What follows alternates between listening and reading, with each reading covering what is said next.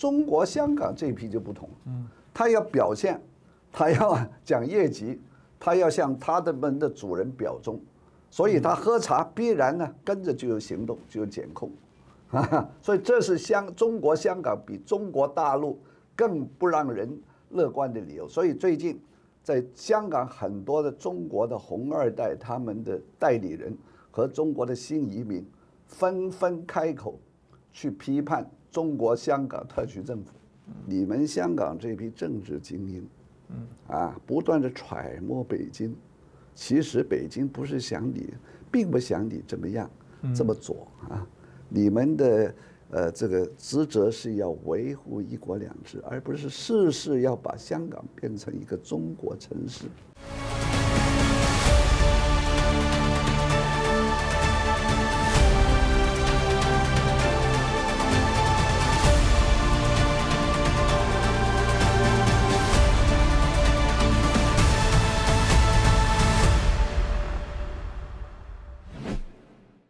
大家好，欢迎收看《震惊最前线》，无马看中国，我是主持人张宏林。再次感谢收看我们的节目哦。我们这阵子在谈到说，中国内部到底有有什么样的一些端倪，可以看出它的一些问题跟迹象哦。其中，当然大家看到的，现在它对于所谓的言论高度的掌控哦。只有没有信心的这些政府，他才会开始打压人民啊，做一些高压统治，然后不准人民有不同的一些意见哦。当然，他要行说大家过去所说的一句话：哪里的人民害怕政府，哪里就有暴政哦。所以要让人民怎么害怕呢？当然就是透过威胁、利诱、恐吓的一些方法哦。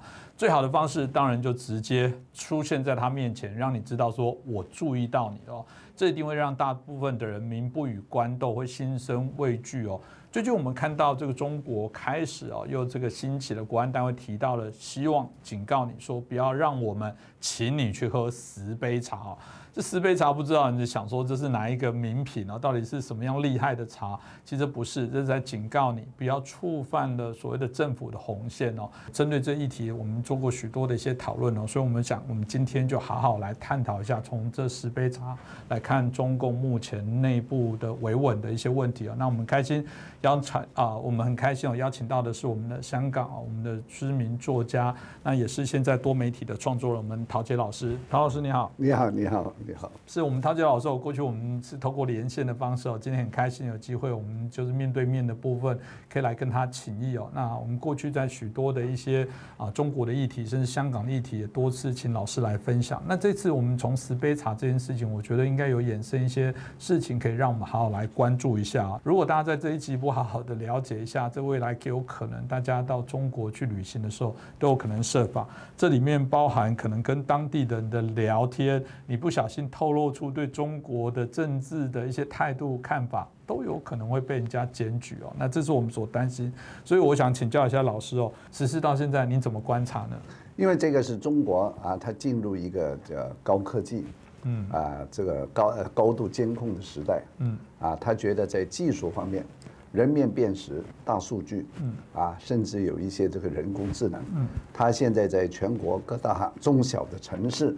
啊，已经呢布下了一个天罗地网的一个个人资料隐私啊啊一个系统，他觉得在这方面啊已经有足够的技术的自信了，啊，所以呢就是制定这个啊国家情报法和在执行方面呢就配合，所以进入一个类似英国作家欧威尔一九八四的那么一个时代，嗯，那么是变成一个现实，嗯。啊，那么 呃在中国来说呢。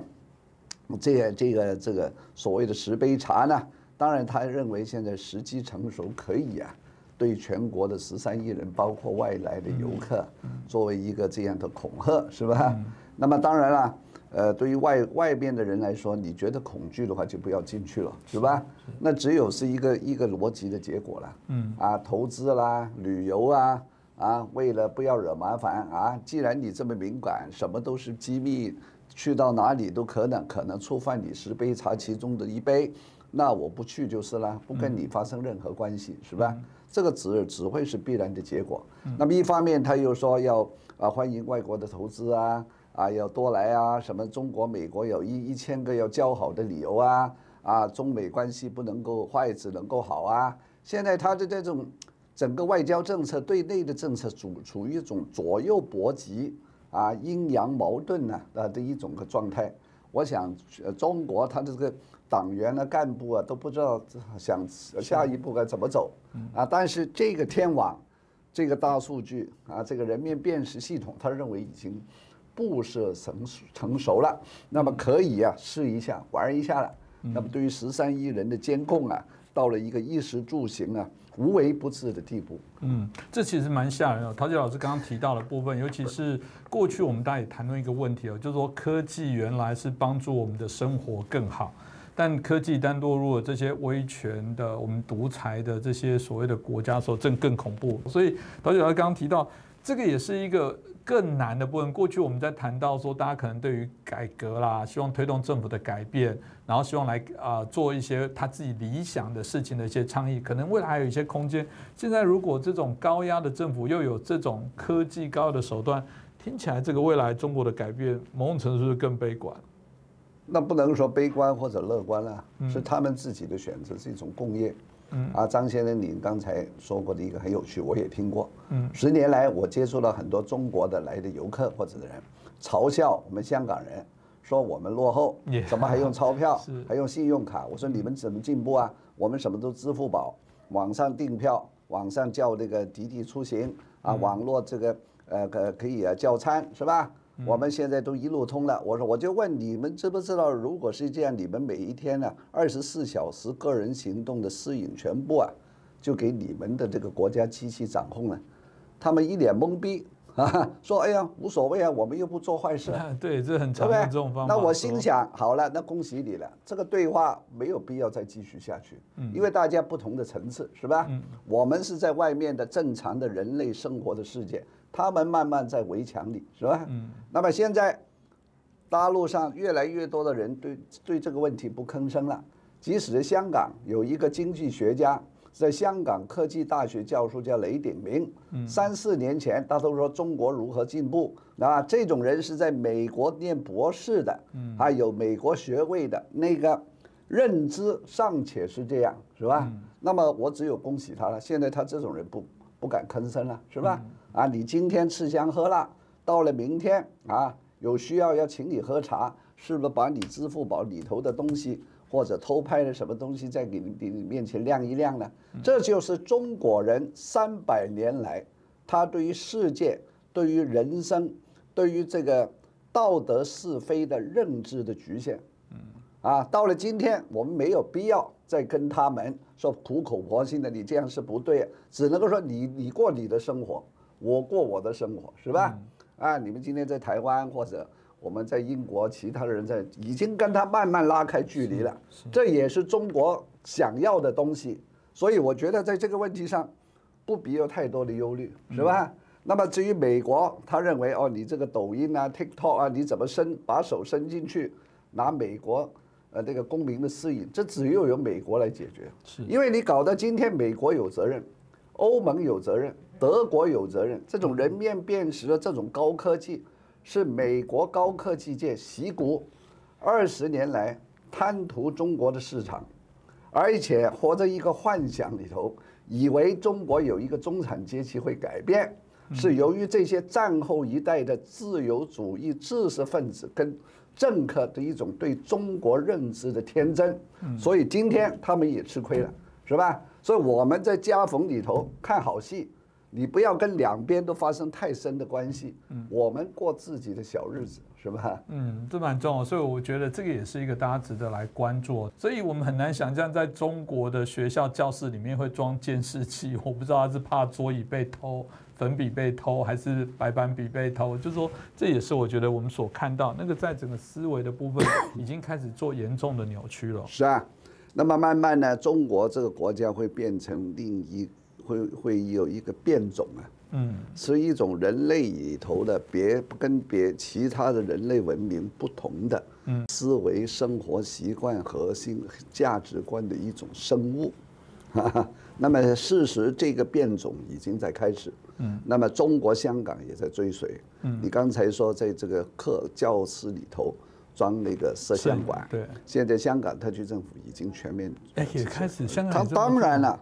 这个鼓励香港的中学呃小学生竖起耳朵听，教师如果说了一些什么他认为出格的，或者是危害国港版国安法的，马上检举检举报告啊，这是一种反人类的行为。嗯，因为中国的儒家五伦天地君亲师，师生的关系等于父子的关系。嗯。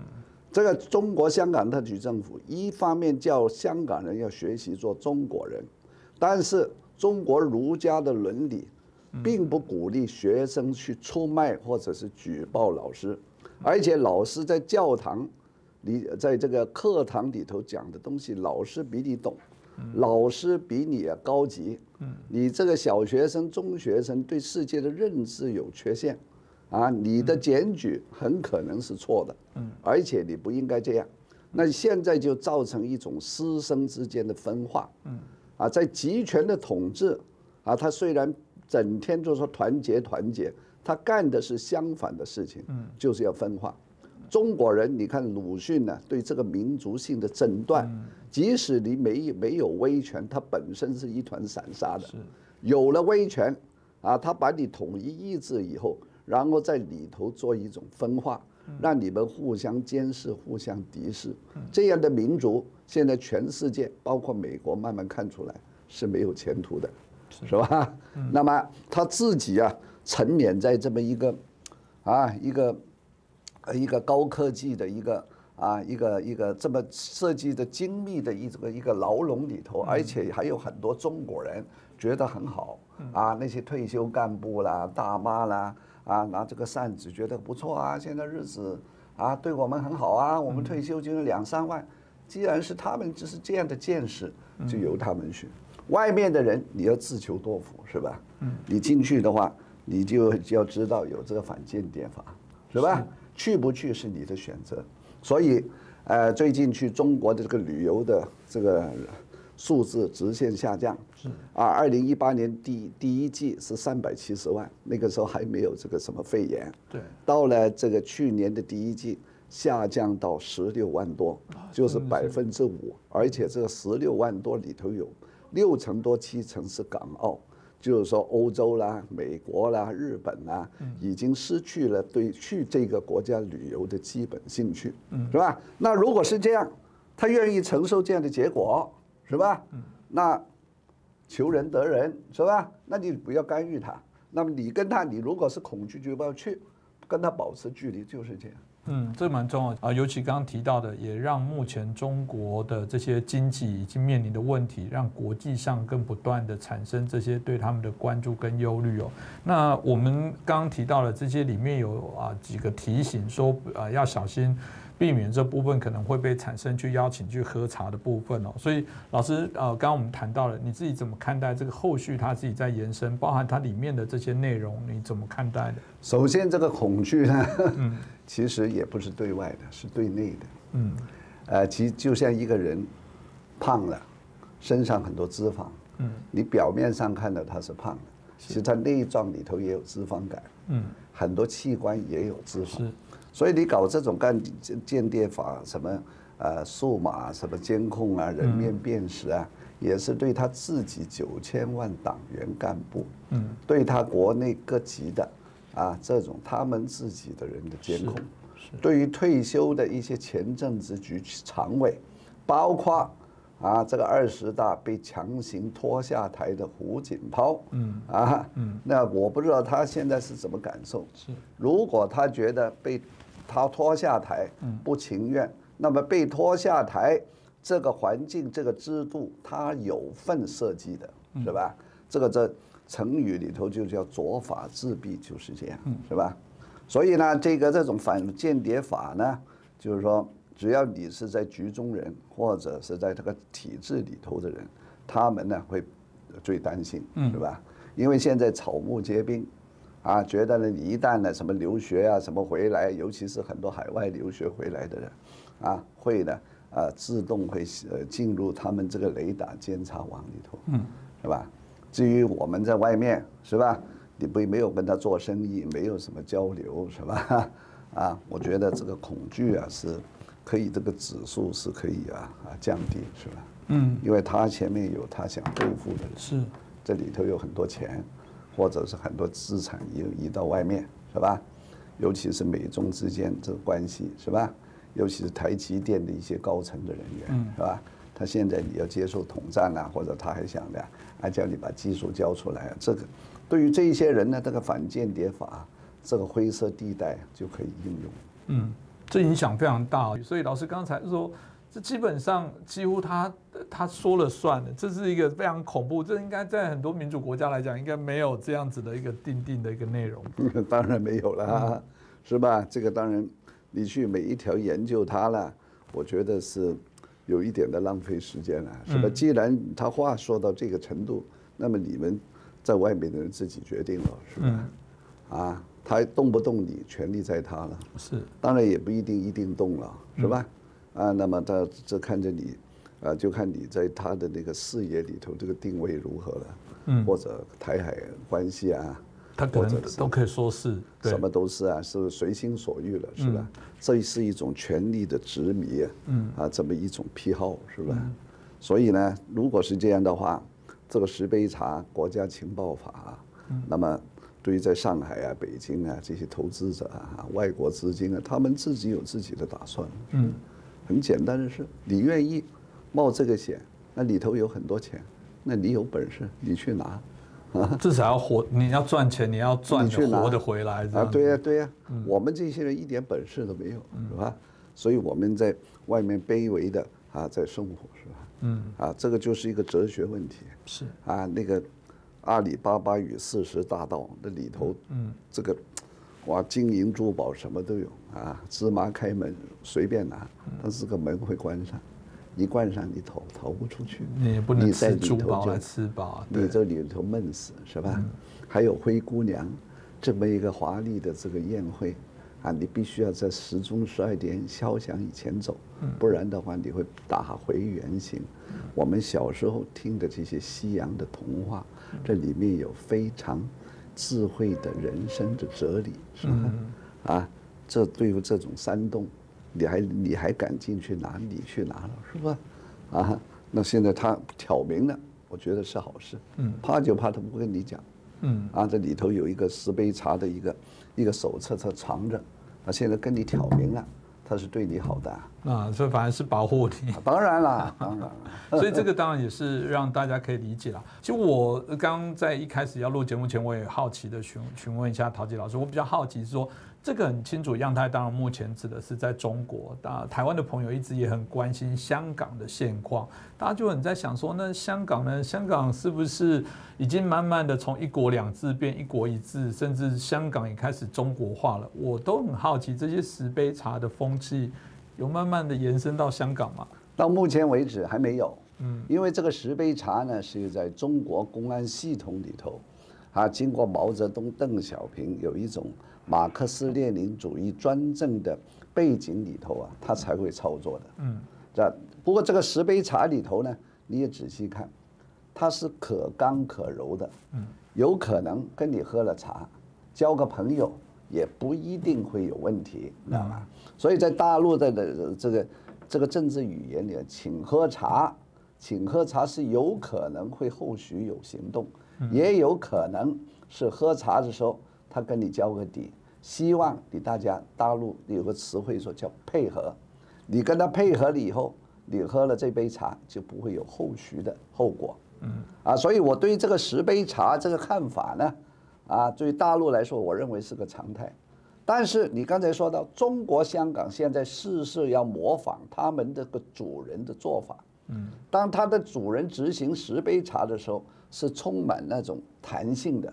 但是要由中国香港的这些由英国人训练出来的，什么都要说得清清楚楚的官僚来说，他这十杯茶，如果他要模仿，恐怕就没有这个弹性。这香港还是有些司法底，可能很难。不不，现在香港闹得不三不四。哦，是。以前的司法底是因为英国人的殖民主义优越统治，嗯，把这个国普通法，那么经过一百多年的训练。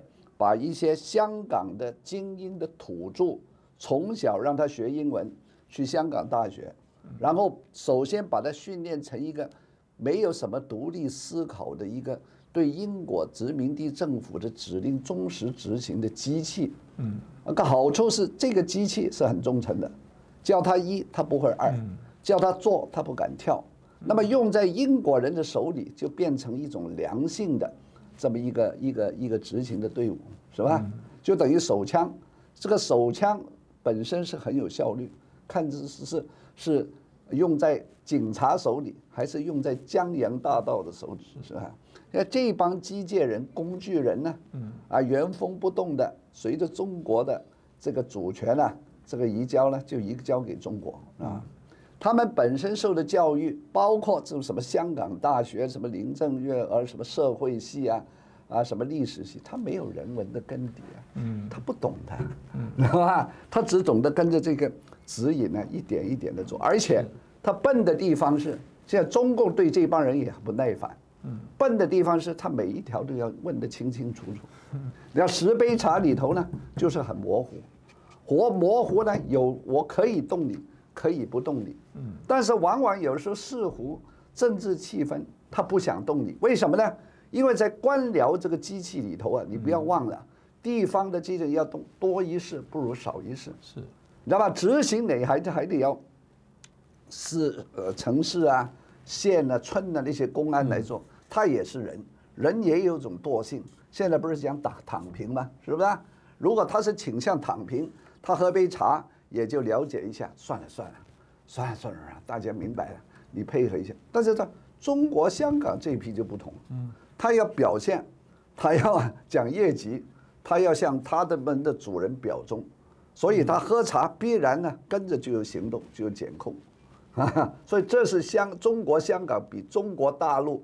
更不让人乐观的理由，所以最近在香港很多的中国的红二代，他们的代理人和中国的新移民纷纷开口去批判中国香港特区政府，啊，包括有一位南华早报以前的主编叫王向伟，呃，这位先生呢，啊，是知识分子。啊，一看当然是党员。最近他跟刘慧卿的对谈很不客气，说你们香港这批政治精英，啊，不断的揣摩北京，其实北京不是想你，并不想你怎么样，这么左啊，你们的呃这个职责是要维护一国两制，而不是事事要把香港变成一个中国城市。嗯，这位王书记的言论把我吓了一跳，嗯，因为。我不知道他代表谁，你知道吧？那这证明呢，在但是至少证明在香港有很多中国民间或者是各种的金权的势力，嗯，对于现在中国香港特区警察政府这样的蒙不执行中共的旨意，啊，他们觉得他们很笨，对不对？但是这是必然的结果吧？这些什么特首是谁委任的吗？啊，是不是啊？种瓜得瓜，不是由他们自己。英文说 their own making，所以就变成一个很滑稽了，是吧？那既然是这样，你十杯茶可以完全引进中国香港特区，没有问题，没问题。嗯，这样你就面对资金流走的结果，是吧？你不能够说我要严格执行国安法，严格执行反间谍罪，我要除除恶务尽，那是你。资金外国人也要进来，没有这样的事儿。这个世界上没有这么便宜的事情啊！但是很奇怪，有很多人呢，觉得可以，懂吗？他以为自己是中心，太阳，他以为他是太阳，九大行星要围围着他转。现在以美国为首的欧洲、日本，就跟你说，你不是中心，我才是中心。美国才是中心，你不是中心，所以呢，这个什么石杯茶啦，什么反间谍法啦，全是这种中美之间就维持世界秩序，一个是破坏原有的世界秩序，用手上的高科技，他想重建一个新的世界秩序，过程里头必然出现的冲突。嗯。这个当然也是值得我们大家持续来观察这十杯茶的部分。另外一件事情自己值得关注是，如果你喜欢看电影的部分哦，这在韩国最近有一个《首尔之春》，这部《首尔之春》大概就是以这个所谓的全斗焕，当初就是我们在知道南韩哦，也经历过几次的军事政变的部分哦。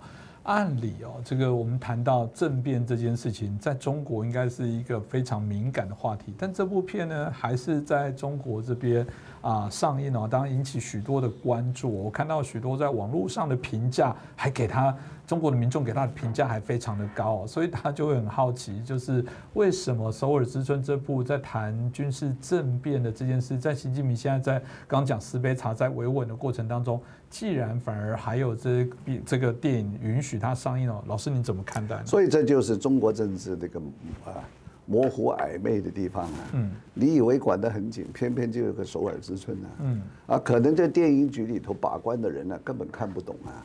或者他看得懂了，他可能看是不是一部韩国的爱情片，首尔之春是爱情片啊，或者讲的是首尔啊，或者他是一个官僚啊，这机械式的就跟我们没关系啊，是讲的讲这个反动的什么什么那个南朝鲜没没没这个政权啊，他这个军事政变啊，就暴露的这个韩国以前的一些丑态啊，这很好啊，是吧？所以往往上瘾以后，经过网民别有用心的解读。他才发现原来这个是有问题的，是，所以呢，这个就把它给撤下来。嗯，这个早晚会撤的。大家是这这个官僚啊，啊，这种决定啊，有时候也不知道他是什么用意。嗯，可能出于无知，可能也出于联想力太贫乏，也可能出于躺平，也可能出于高级黑，好吧？也可能我完全看得懂，但是故意放他出来十天，作为一种发泄，是吧？所以这种大陆性的官场啊，因为这个中国人这个动机是非常阴暗的。嗯，鲁迅说：“我是不善用最坏的啊这个呃这个这个假设去猜中国人的动机的，是吧？”所以呢。这个会哦，常常会出现这样的事情。这就让我想起来，这个名字真取得很好。如果他谈到说韩国军事政变什么七七十天或者什么什么，这个可能大家一看这个名称就政治正确撤掉。那当然，另外一个部分哦，除了所有之春以外，另外一个就是我们知道在英国这一个钢琴家哦，如果你有注意到这新闻，因为这一阵子啊，在那一阵子闹得沸沸扬扬。那老师，同样的，您怎么看待这样的一个事件呢？这个事件当然是。中国人在海外执行这种战狼的啊民族主义的行为啊，他自己弄出来的一件啊闹剧了，是吧？嗯啊，因为这些中国人呢啊，这个事件呢只一心啊，只想做好自己的事情，嗯，拍什么春节节目，嗯，然后呢，这个伦敦这么大，他别处地方不挑，他在他就在这个钢琴室前面。啊，他不想钢琴师拍，只能够自己拍，嗯，因为他想把钢琴师后面的音乐拍进去，嗯，实际上是来盗取钢琴师的知识产权，是，因为他拍了以后要录起来，要过一阵子才播，但是钢琴师如果那边拍呢，是实地同时播了，所以就把他们拍进去了，所以他们就很无理的叫钢琴师你可以弹，但是不能拍。只许我们拍，这个完全是只有你有一点的五六岁小孩有一点正常的家庭教养啊，你都不会做出这么极端失礼失态的事情。是，但是这些中国人，他们成长的土壤里头没有这些价值观，嗯，老师家长没有教他，嗯，他们成长的过程是被那种小战狼的意识形态灌输，而且觉得东升西降。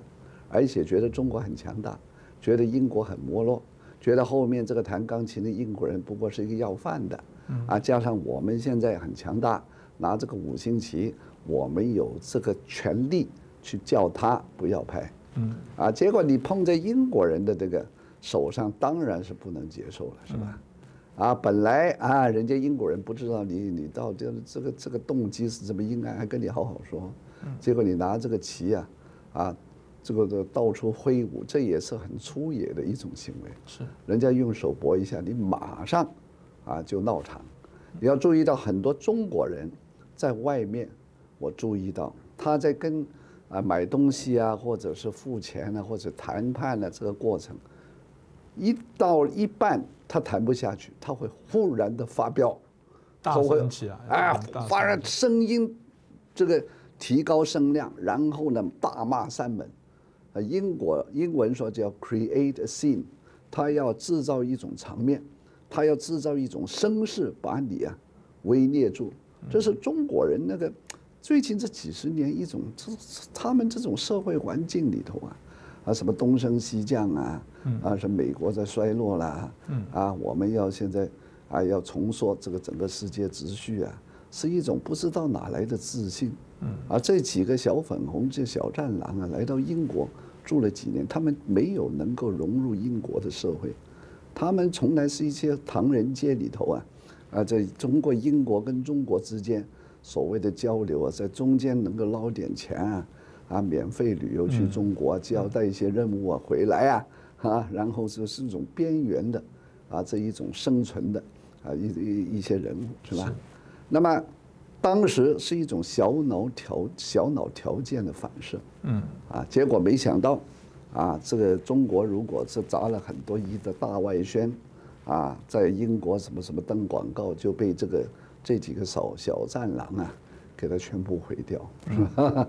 所以呢，我们在外面看也觉得很有娱乐性了，是吧？嗯。啊，结果这个女的后来又撒谎了啊啊，用中文的也说，就是说他这个什么性性侵犯啊什么，我们在外面看根本不是那回事。嗯。所以呢，啊，陆续陆续发生这种事情。当然会令中国人在国际的形象空前低落，但是这是跟我跟你没有关系，是他们自己搞出来的，嗯，是吧？这种局面只能够由中国来面对。但不管是香港或中国啦，陶教授因为长期也在关心我们这个相关的议题哦，那。你觉得接下来该怎么办呢？如果这些说我们在关心自由民主，当然某种程度我必须说，我相信我们的所有的来宾，没有人在讨厌中国，大家也希望它是一个走向一个较为民主的一些中国样态。但这部分常有时候大家有不同论述，觉得不可能，或者觉得有机会，甚至有人很担心中共也会跟俄罗斯一样，即便俄罗斯现在是民主化。最后他还是选出像独裁一样的普丁哦，所以老师最后你怎么看待？我们该怎么样来来面对中国中共现在所统治下中国的这些问题呢？这个问题后遗症恐怕会很长。嗯，刚才你说到那个俄罗斯，嗯，今天他这种行为是因为三代遭到列宁、斯泰林啊这个共产统治啊，嗯，啊在这个后遗症。嗯，即使。他那个共产帝国在一九九一年垮掉了，这留下的基因跟这个辐射，恐怕另外三代人还接触不了。嗯，啊，尤其是对于威权那种神服，啊，我这我没有去过俄罗斯，我不知道现在的民间对普京的崇拜到底是什么程度。但是也有知识分子是反抗的，也有这个反对派领袖啊，纳凡尼啊啊，这种是很勇敢的人冒出来了，啊，所以呢。呃，但是整体来说呢，呃，很多多数的这个呃大众啊，啊，我不知道啊，尤其是父母啊、家长啊，嗯，他会比较懦弱，他会比较啊，啊，选择多一事不如少一事。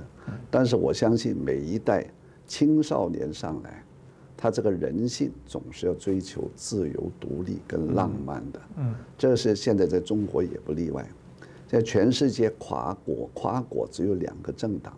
一个是老人党，一个是 online 的青年党。这个呢，不管是中国，还是美国，还是缅甸，还是泰国，还是台湾，只有这两个政党。嗯啊，这么年轻的政党跟年轻人跟上一代现在越来越缺乏沟通。